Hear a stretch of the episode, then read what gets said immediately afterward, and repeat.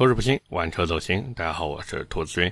今天这期节目呢，是我们每个月一次的留言问答环节了。那么话不多说，我们开始今天的问答。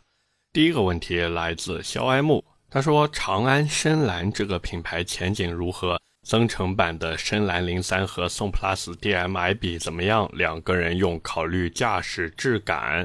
那么简单说一下吧。深蓝零三开起来呢，感觉有点像什么？有点像一个软化版的 CT 四。哎，我这么说你应该能明白了吧？”就是这车它长得很运动，但是呢，开起来其实很家用。那么宋 PLUS DM-i 就更家用了嘛？毕竟这个比亚迪，我们有一说一，它的底盘或多或少都是当年逆向日系的，所以宋 PLUS DM-i 这车呢，开起来虽然不会让你有多难受，但是呢，也不会给你带来什么驾驶激情。你如果说，哎，我就是想这个佛系开车，我觉得开的舒服就好，那这个宋 PLUS DM-i 肯定是优先级高于深蓝零三的。而且深蓝零三这个品牌的前景，我觉得是真的不好说，因为长安它本身自己那边还在造新能源车，深蓝这个品牌其实就有一点试水产品的味道在里面。它的车子或者说它这个品牌能坚持多久不知道。虽然说背靠长安，那这个长安哪一天如果觉得说，哎呀，我这个深蓝可能没有达到我们预期的效果，然后呢，果断把它砍了，这个也是说不准的事情。但是宋 PLUS DM-i 不一样，它挂的是比亚迪的标，所以就这两个差距，我觉得你还是考虑宋 PLUS DM-i 吧。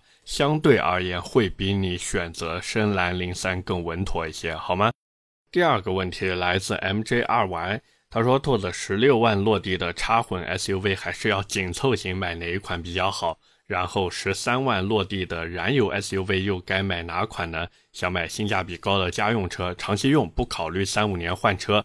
这个很简单啊，不考虑三五年换车，十六万左右送 Plus DM-i，对不对？根本就不用想的问题啊。”燃油车的话呢，长安什么的不要看了，直接去看长城的哈弗 H 六吧。因为哈弗 H 六这台车呢，其实在长城那边啊，就相当于轩逸之于日产，就是哪怕说基于 H 六去做再多的车子，长城也不可能放弃 H 六这台车的。哪怕说后面给你做什么升级呀、改款呀、大换代啊，它肯定还会再叫 H 六。所以这也就促使这台车的二手车保值率呢还是蛮高的。你这个买了以后呢，也不用担心说，哎呀，突然像那个啊隔壁买魏派的那些朋友们，这个好不容易买台新车，结果没过两年，好家伙，直接整个车型都没了。所以相比之下呢，我是觉得真的插混看宋 PLUS DM-i，然后燃油看看哈弗 H 六，这两个选择绝对够稳妥，好吗？下一个问题来自书五。他说：“兔子能不能聊聊星越 L 和长城的拿铁这两车定位及产品力能不能对标呢？为什么销量差距那么大？”来，我就这么跟你说啊。首先，这两台车它的定位和产品力其实是可以对标的。但是呢，为什么销量差距大？很简单，两个字：价格。就是现在吉利它通过自己的宣传，包括它实际的一个产品表现，让大家能够去相信它。哪怕说抱着一个半信半疑的态度去买，但是你买完以后，对吧？你看看，哦，源自 CMA 价格，哦，CMA 是源自沃尔沃，哎呀，这个实际表现，嗯，好像还确实可以的嘛。那你这不就是对吧？一传十，十传百，大家都觉得，嗯，这车还是挺有性价比的。但是长城那边，我跟你们说，长城最大的问题就是不应该把 VV 五六七三个系列停产，你就延续这个名字，又能怎么样呢？对不对？你偏要换成什么马奇朵、拿铁、摩卡，那你说大家又不是傻子，你这明明就是 VV 五六七的换代车型，你偏要又当婊子又立牌坊，完了之后还把价格定成现在这样，优惠呢其实也没有及时跟上，包括后期的一些宣传什么的，说白了就是消费者看到你的车子，想到你的品牌，然后回忆你的做法，他会觉得自己这个钱花的很冤枉。而这就是为什么两台车差了那么多的销量。下一个问题来自栀子花落殇，他说：“兔子觉得比亚迪元 Plus 会出 DM-i 版本吗？我有个朋友很想买，这个不知道，但是我估计会出。什么时候出呢？不好说。但是按比亚迪的这个一贯作风来说呢，应该会有啊，只能说应该会有。而且如果你的朋友真的很想等元 Plus DM-i 的话，我觉得他可能等的这段时间啊，手里的钱也攒够去买宋 Plus DM-i 了。所以真的 劝劝他吧，不要去等了。比亚迪的车子，你唯一值得等的就是等它交货。而且，如果你活学活用“异地提车”这四个字的话，我这么跟大家说，最近上海那边好像已经有现车了，当然是部分车型啊，部分车型，具体什么车型有现车，反正各位自己去问吧，好吗？下一个问题来自你若不开，他说：“兔子，我准备从三万到七万买一个电动微型车，我妈看中了东风风光一叉一，这个车值得推荐吗？”哎呀，你说这个三到七万的预算，然后你去买一个东风风光，我说实话，我有点没搞懂这个选择到底图什么。因为东风它现在所有的我们说新能源车精力都放在蓝图上面，所以你现在去买个东风风光一叉一图什么呢？是不是？而且这个价位，不管是上汽克莱威也好，还是说那个奇瑞的小蚂蚁也罢。这些都是不错的产品，三到七万或者我们说十万以内的这些电动车，跟着销量买绝对不会错的，好吗？下一个问题来自淡漠狠，他说二十五六万买 CT 五 S 六零还是林肯 Z，相当纠结，这个价位什么轿车音质最好？这三台车的音响呢，我都研究过，其实把均衡器调好以后呢，就是它那个低中高三频给调好以后。三台车的音效表现，我觉得是差不多的。最起码你开车的时候，就只要你会调，你这开车时候听到的声音真的大差不差。但是如果你说，哎，我根本就不知道这个均衡器是什么，我也不会调这个高中低三频，那这个自己去试一试吧，对吧？你就手机里面下好一个蔡琴无损的那个原声。什么像一朵细雨洒落我心底，反正你就去每个车都放一遍嘛。你觉得哪台车你听着哇好顺耳，那你就买那个，对吧？多简单的。下一个问题来自兔仔轮毂，他说我现在呀是开的一台宝马2021款标轴耀夜三系，上个月三 P 降价了，想换，毕竟百公里3.3秒啊，你怎么看？是折腾换一下呢，还是没有换的必要？我觉得这个看你自己吧。如果你是真的刚需车，比方说你家里面就这么一台车，那我觉得还是不要再换了。但是如果你说，哎，我家里面还有备用车辆，而且我自认为我是能控制住这三点三秒百公里加速的，那你完全可以去试一下，对吧？所以说白了呢，就是你把这台车到底当一个工具还是玩具？毕竟标轴的三系好说歹说也能给你当一台工具车去用，但是这个特斯拉 Model 3 P 呢，这纯玩具，真的纯玩具。下一个问题来自我第一期听古仔，他说抛开民族情节、价格因素，就丰田插混和比亚迪插混对比一下，从功耗、性能、稳定性谈谈。这个不用聊那么多，丰田不是新出了一个轿车吗？用的不就是比亚迪的系统吗？它丰田现在这个新能源车都做成什么样了？真的是脸都不要了！再这么做下去，接下来就要输本田了，输完本田再输日产，然后没得输了。所以我劝丰田啊，先把新能源车的理念搞搞清楚。只是按照丰田现在的这个技术储备，还有它的一些我们说造新能源车理念来看呢，哎，这个想让他们搞清楚吧，还有很长的一段路要走。下一个问题来自匆忙，他说：“兔子伊兰特纪念版值得购买吗？优惠多少？1.5升和 1.4T 怎么选择？”我就这么跟你说，伊兰特它的目标客户就是刚需群体，所以这台车你宁愿买1.5升，也不要去买 1.4T。那你买1.5升，你宁愿买一个中配甚至中低配。也不要为了那些花里胡哨的配置，然后去买中高配，甚至高配乃至顶配，你那个完全就是把钱在往水里面砸。至于这车有多少优惠嘛？这个这车确实优惠不多啊，真的优惠不多，因为买的人真的不少，所以人家这个 4S 店也很硬气嘛。你这想要买，反正我们就这个价格啊。而且最关键的是什么呢？就是它没有竞争呀。整个南京城现在就那么一家北京现代的 4S 店，你说不在他这买，在哪儿买？所以真的没什么比价空间。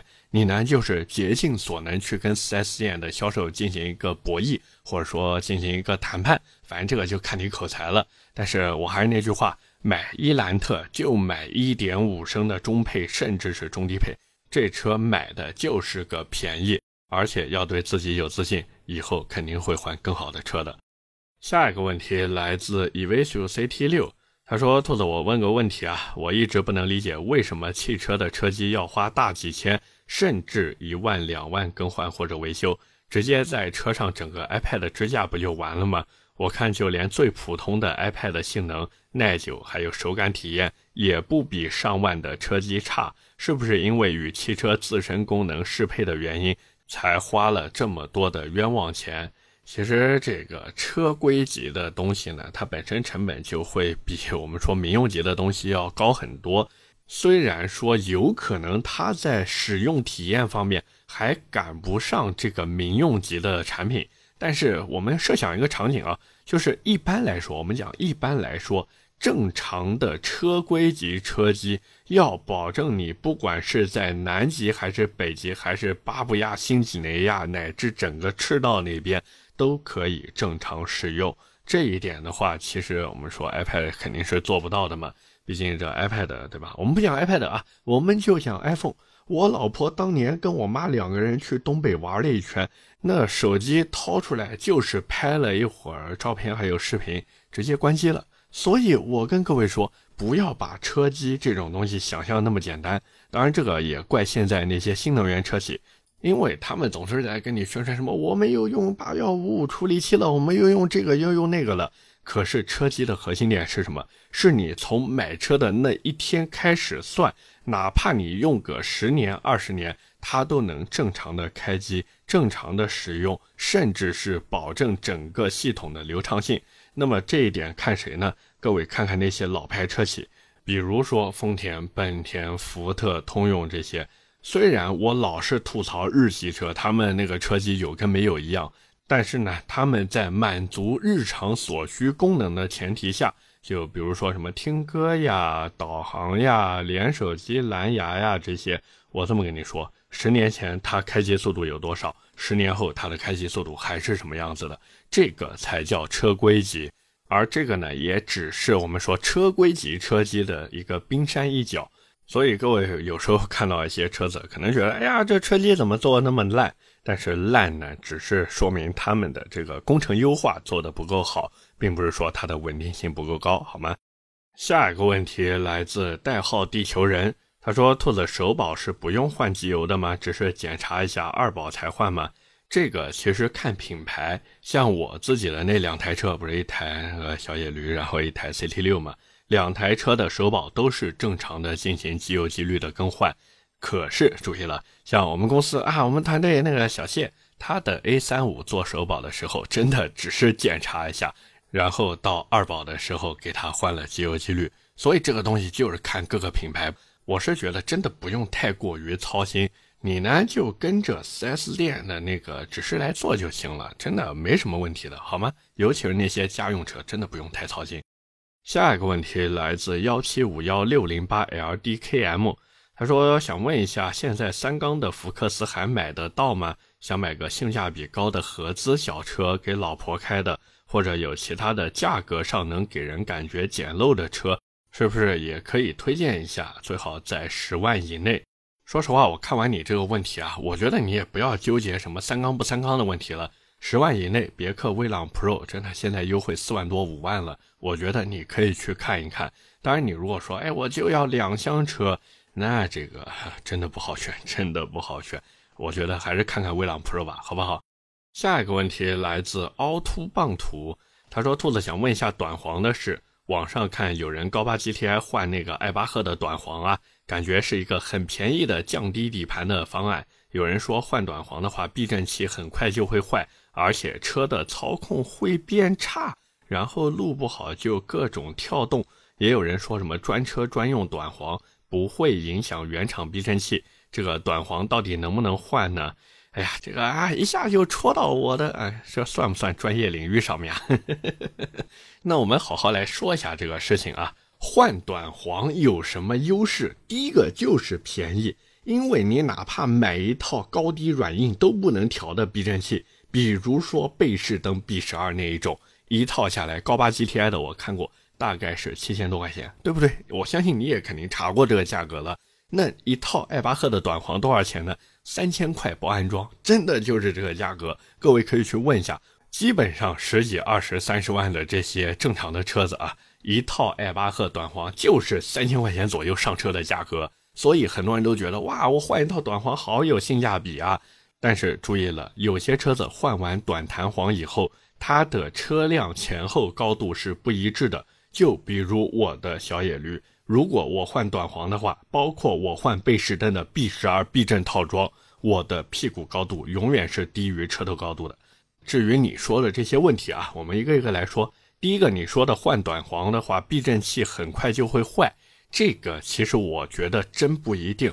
假如说你是按照正经的这个安装操作来进行安装的话，那大概率是不会出问题的。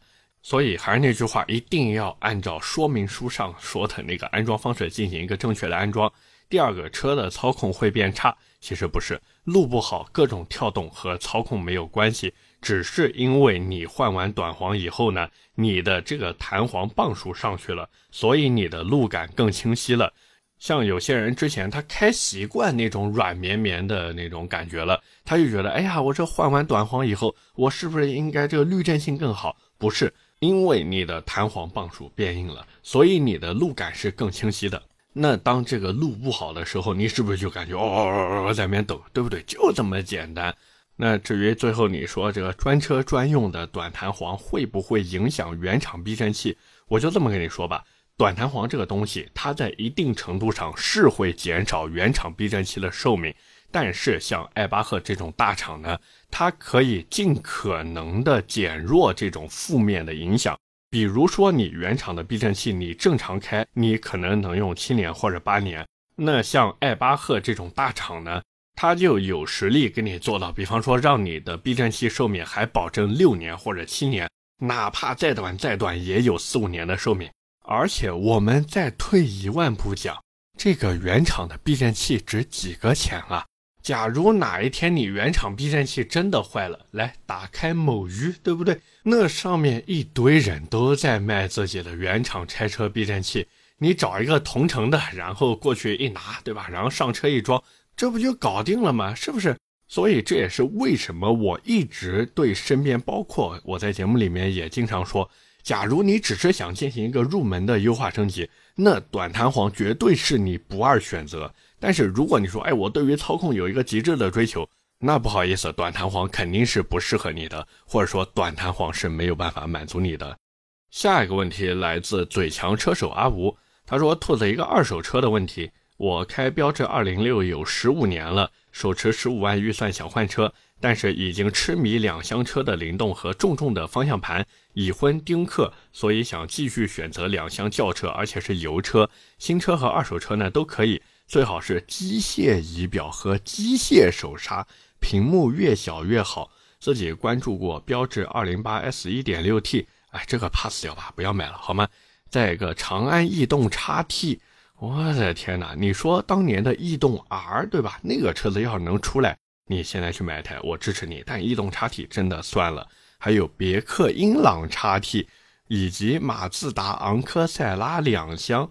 哎呀，这别克英朗 XT 嘛，你说它好吧，它也挺好的；但你说它不行吧，它也是真的差点意思。那马自达昂克赛拉两厢呢？这车哪怕是现在二手车这么不景气的情况下，它的价格也依然坚挺，所以真的算了吧。然后他说最近又发现预算似乎能看一看宝马一系二手，如果选一系该选哪一款呢？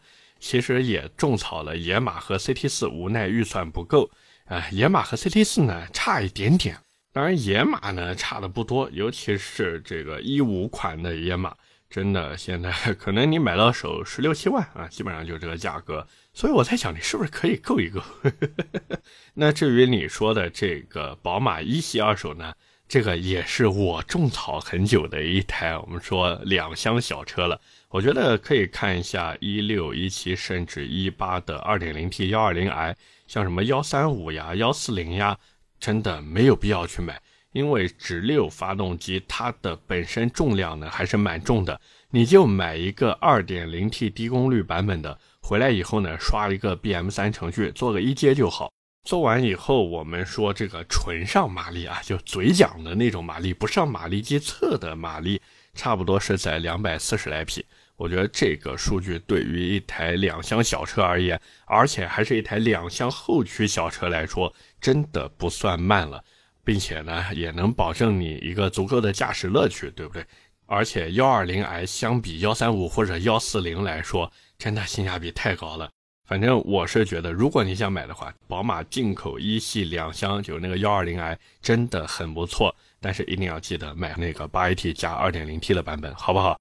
下一个问题来自五月中啊，他说：“兔子，我想给老婆买车，二十万左右的预算，不要太大的车。看到奥迪 A 三两厢版现在优惠四万多，快五万，适合买吗？还是有什么不妥的地方吗？优惠那么大，具体两厢版买哪个配置好？”或者有别的车推荐一下吗？你想在 BBA 三家去选的话，奥迪 A 三真的是一个还可以的选择。那 A 三两厢版呢？其实我推荐你可以看看中配，然后再去加一个液晶仪表，反正就是把它那个内饰做一个小小的升级。这个原厂选配都有，甚至有的 4S 店它的现车就是带这个选配的。我觉得你可以碰碰运气去看一看。基本上你说这个二十万左右买一个奥迪 A 三，我认为还是可以的。至于什么优惠这么大，有没有什么不妥的地方？很简单，第一个，奥迪马上明年据说要换 1.5T 的发动机了，但是配的呢还是那个干式双离合变速箱，所以它这有一点点清库存的嫌疑在里面。第二个呢，就是现在这个车市不是比较低迷嘛，所以也是为了冲一冲这个年底的销量，我觉得可以赶这一波去买一下。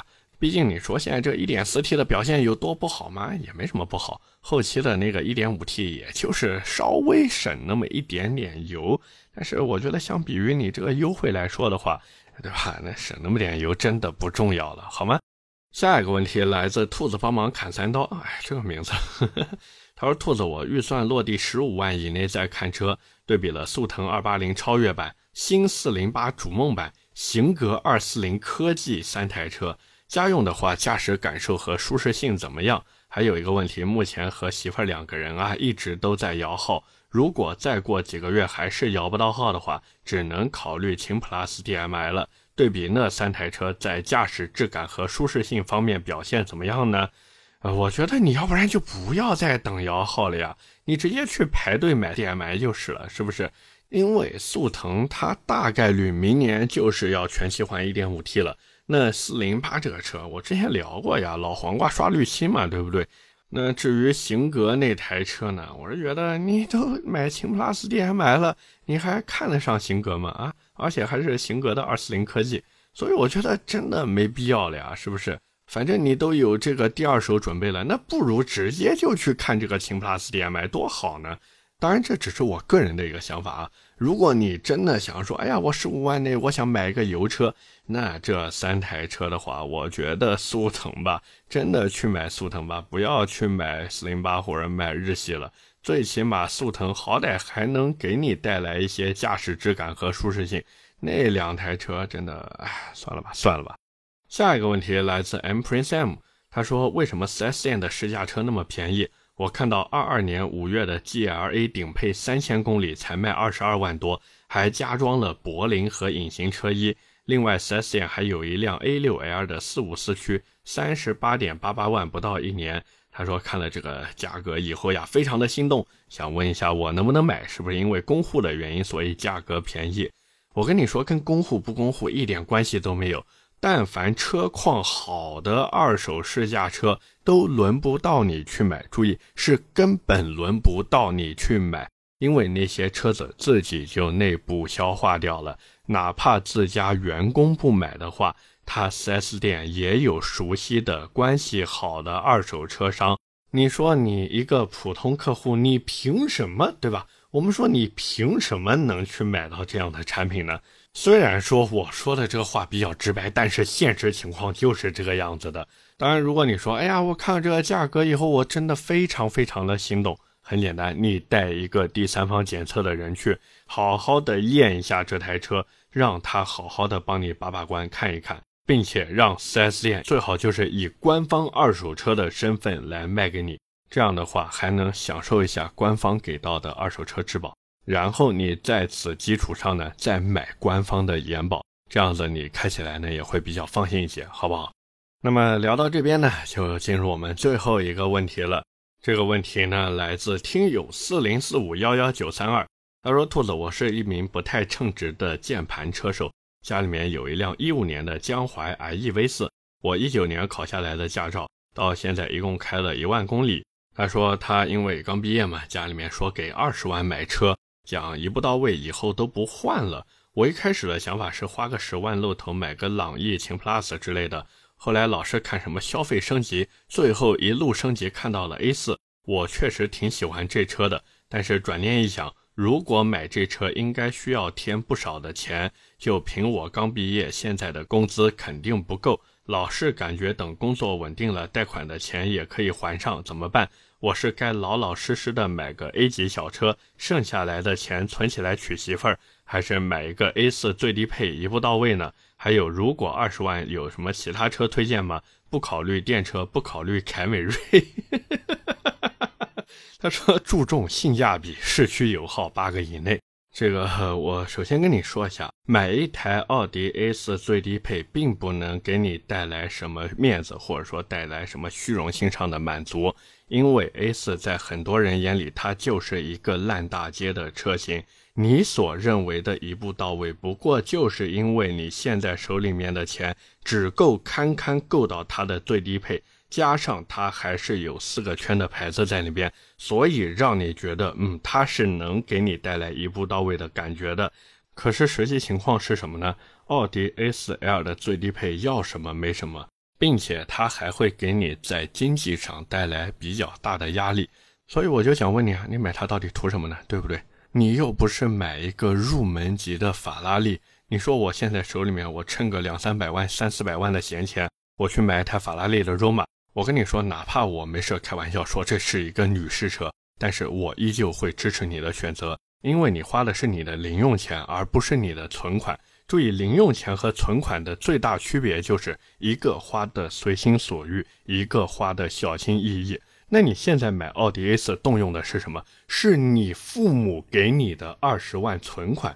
所以我觉得在选车方面呢，还是务实一点比较好。并且这个刚毕业嘛，手头闲钱，现在你也知道对吧？年轻人这个花钱的地方也很多，所以我现在真的，之前我还劝很多朋友说，哎呀，你买车可以适当的往上够一够。但是现在我跟你们说，尤其是像身边这些年轻的朋友，你们买车一定要力所能及，千万不要想说，哎呀，我这个钱我能买或者往上够一够什么什么车。我跟你们说，你们那真的不叫买得起。你们那个只是叫刚好付得上而已，甚至这个刚好付得上都不是通过你们自己的努力去得来的，而是父母给你们赞助、给你们支持的。